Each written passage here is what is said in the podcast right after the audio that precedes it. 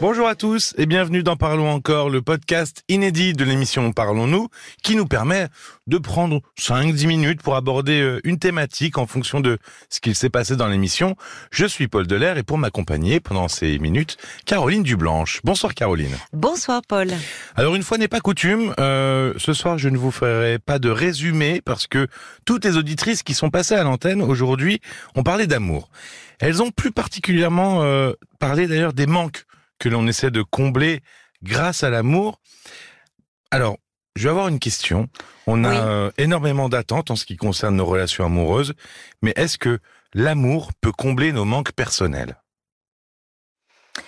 Non, l'amour n'est pas là pour combler euh, nos manques personnels ou un...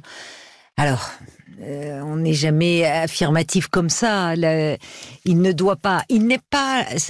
Il n'est pas là pour ça. Il ne peut pas, en fait. Ça peut fonctionner dans les premiers temps de l'amour, où on peut être dans dans la fusion amoureuse des premiers moments et dans cette fusion qui euh, donne un qui, est tellement agréable, qui est tellement délicieuse, parce qu'il y a à la fois une régression émotionnelle, il y a euh, des, des, des corps qui se fondent l'un dans l'autre, qui renvoient à cette fusion océanique des premiers moments de la vie entre la mère et, et son bébé, ce corps à corps, cette régression.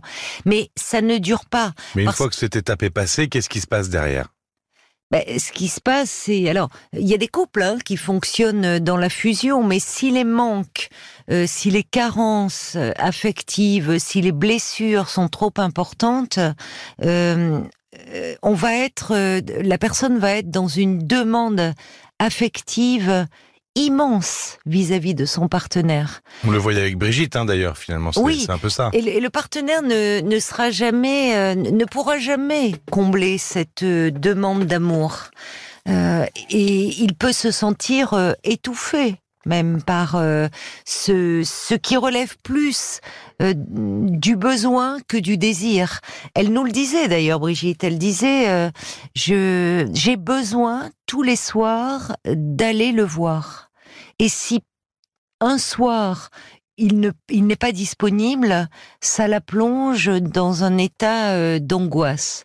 Derrière cela, il y a il y a une insécurité euh, massive chez Brigitte qui est réveillée à travers cette rencontre et cette histoire d'amour là.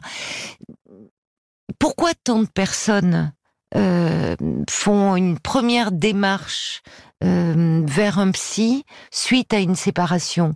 C'est parce que même si elle s'est beaucoup banalisée aujourd'hui euh, la séparation, sur un plan psychique, euh, c'est ça reste assez dévastateur. Oui, c'est ce que j'allais dire en fait, parce que souvent on on se rend pas compte pendant la relation qu'on est en demande.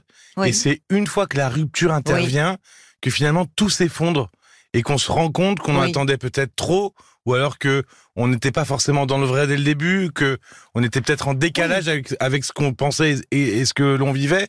La rupture, elle est, euh, c'est souvent un moment déterminant en fait.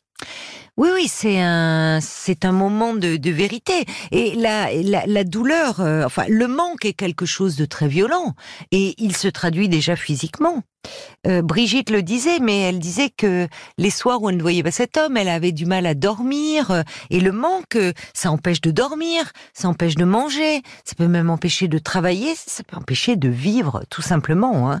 Marie le disait la dernière auditrice, on reviendra sur son témoignage, elle disait que euh, elle, avait euh, elle avait entrepris une psychothérapie suite à une séparation, séparation qu'elle décrivait comme un arrachement.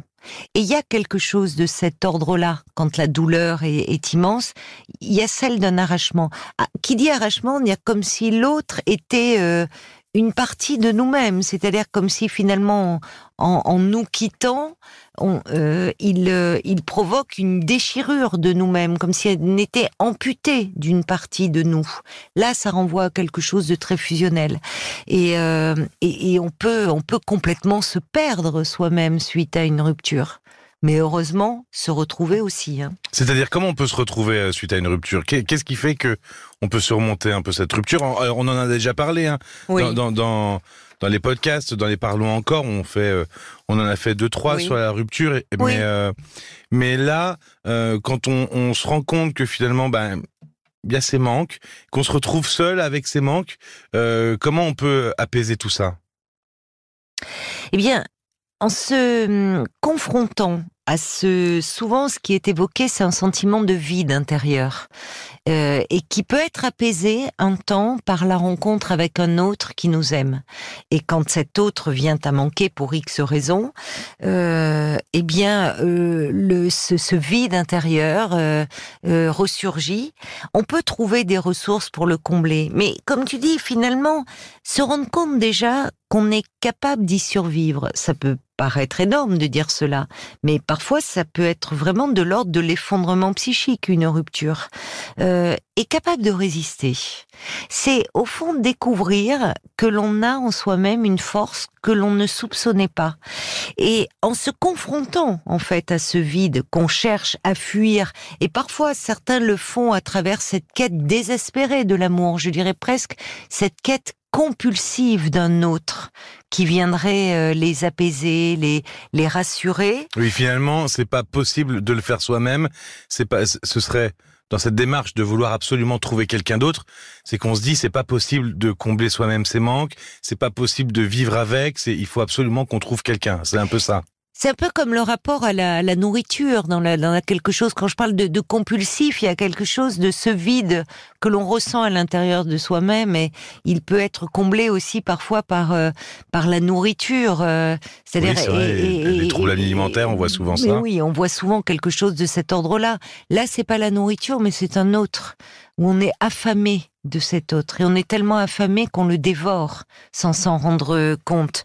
Euh, se pencher sur ce vide intérieur euh, permet de le combler et euh, en fait de se sentir exister. Pas seulement vivre, mais exister pleinement sans être totalement dépendant d'un autre. Marie, elle le disait vraiment euh, dans son dans son témoignage. Oui, Marie, c'est une auditrice qui a appelé le 09 69 39 10 11 qui réagissait euh, au témoignage de, Brigitte, qui elle aussi a vécu euh, une dépendance euh, à un ex-compagnon et, euh, et, donc qui réagissait en direct et que vous pouvez entendre dans l'intégrale de, de, de, ce 20 ah décembre. Oui, parce qu'elle parle euh, très bien de ce de ce cheminement qu'elle a fait euh, en, en, thérapie, de, de cette exploration d'elle-même, de cette découverte d'elle-même. Et d'ailleurs, quand je lui ai demandé si elle avait pu dans la vie aujourd'hui dans une dans la rencontre avec un autre, voir si justement mettre à l'épreuve un peu sa, sa capacité à, à oui, faire face. Est-ce qu'il y avait une évolution, une, une oui, avancée. Elle disait que l'évolution, elle était en elle-même et que aujourd'hui, elle n'avait plus peur d'être euh, seule, euh, d'être euh, elle était en bonne compagnie avec elle-même.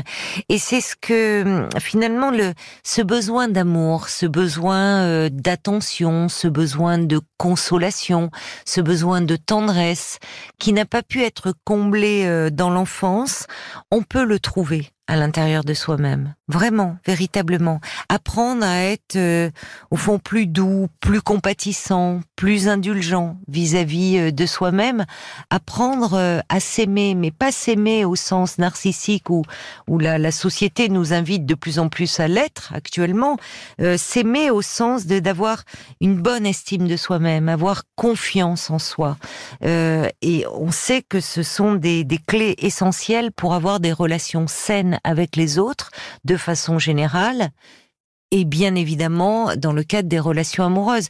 Parce que n'oublions pas que les personnes euh, perturbées, déséquilibrées, voire toxiques, j'aime pas trop ce mot, mais il y a des relations euh, véritablement toxiques, repèrent euh, très vite les personnes qui sont en souffrance sur ce plan-là, de l'estime d'elles-mêmes, hein, qui sont fragiles. Oui, voit ses manques et il s'engouffre dans les brèches finalement. Et s'y engouffre. Et derrière, euh, la personne euh, qui est en attente, qui en, qui en demande, euh, elle se retrouve un peu prise, prise au piège de sa ah relation. oui, quoi. oui, oui, il y a, y a, une demande, mais il y a une demande absolue.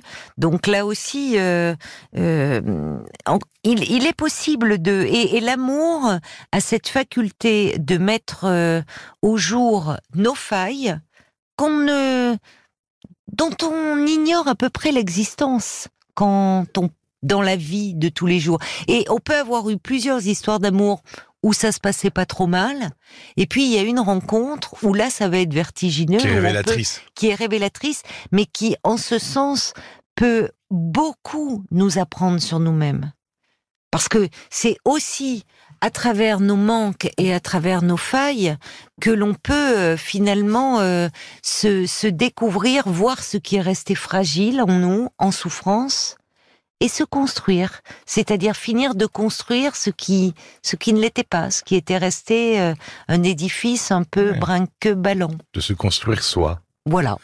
Sans, alors voilà, l'amour ne doit pas absolument non. être voué à combler les manques. Mais peut amener à l'amour de soi-même. Merci beaucoup Caroline. Merci à toi Paul. Vous l'aurez compris, indépendance affective, peur des hommes, relation avec un homme marié mais qui est en séparation, solitude affective. Euh, vous pouvez retrouver toutes ces thématiques dans cette émission du, du 20 décembre, l'application RTL pour smartphone, le site rtl.fr pour euh, pour les écouter. N'oubliez pas de vous abonner pour recevoir directement tous les nouveaux épisodes sur votre téléphone ou sur votre tablette. Parlons-nous.fr, parlons-nous@rtl.fr. C'est l'adresse mail, je la rappelle. Oui, j'ai du mal à la retenir, donc tu fais bien de la très donner simple. aussi. Parlons-nous rtl.fr. Elle, elle, est super simple. Bah voilà. Vous pouvez nous écrire si vous voulez euh, soumettre euh, vos témoignages ou, ou, même vos sujets pour les parlons encore. Euh, ils sont les bienvenus.